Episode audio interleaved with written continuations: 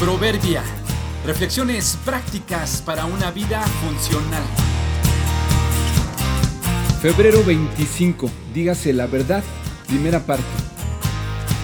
La exageración y la distorsión son mentiras disfrazadas.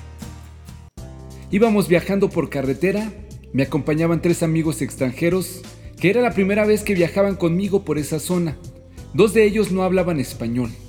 Mientras llegábamos a nuestro destino, yo les explicaba algunas cosas de las ciudades y los pueblos por donde pasábamos, sus nombres, sus significados y razones de dichos nombres. Pasamos cerca de un poblado, me preguntaron, como en los otros, cómo se llamaba.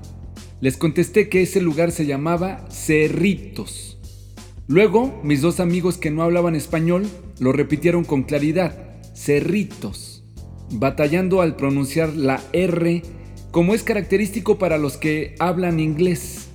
Entre ellos, siguieron hablando del lugar y seguían practicando la pronunciación.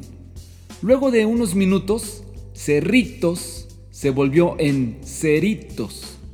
Seguían hablando e intentando mejorar en sus repeticiones.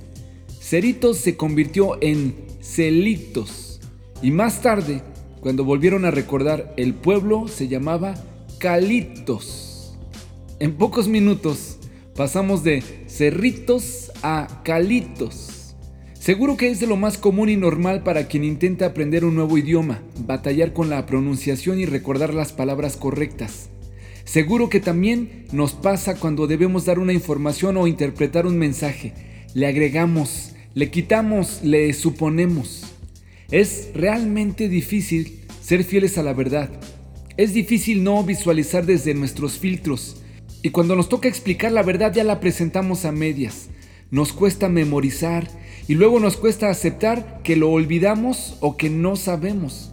Entonces, para no quedar mal, inventamos nuestra propia historia y seríamos capaces de darle vida a calitos con tal de no vernos como ignorantes. Exagerar y distorsionar son mentiras disfrazadas. Hoy más que nunca es un gran reto ser fieles a la verdad, aunque ésta nos cueste y nos afecte.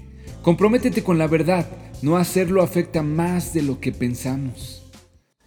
Aleja de tu boca la perversidad, aparta de tus labios las palabras corruptas. Proverbios 4:24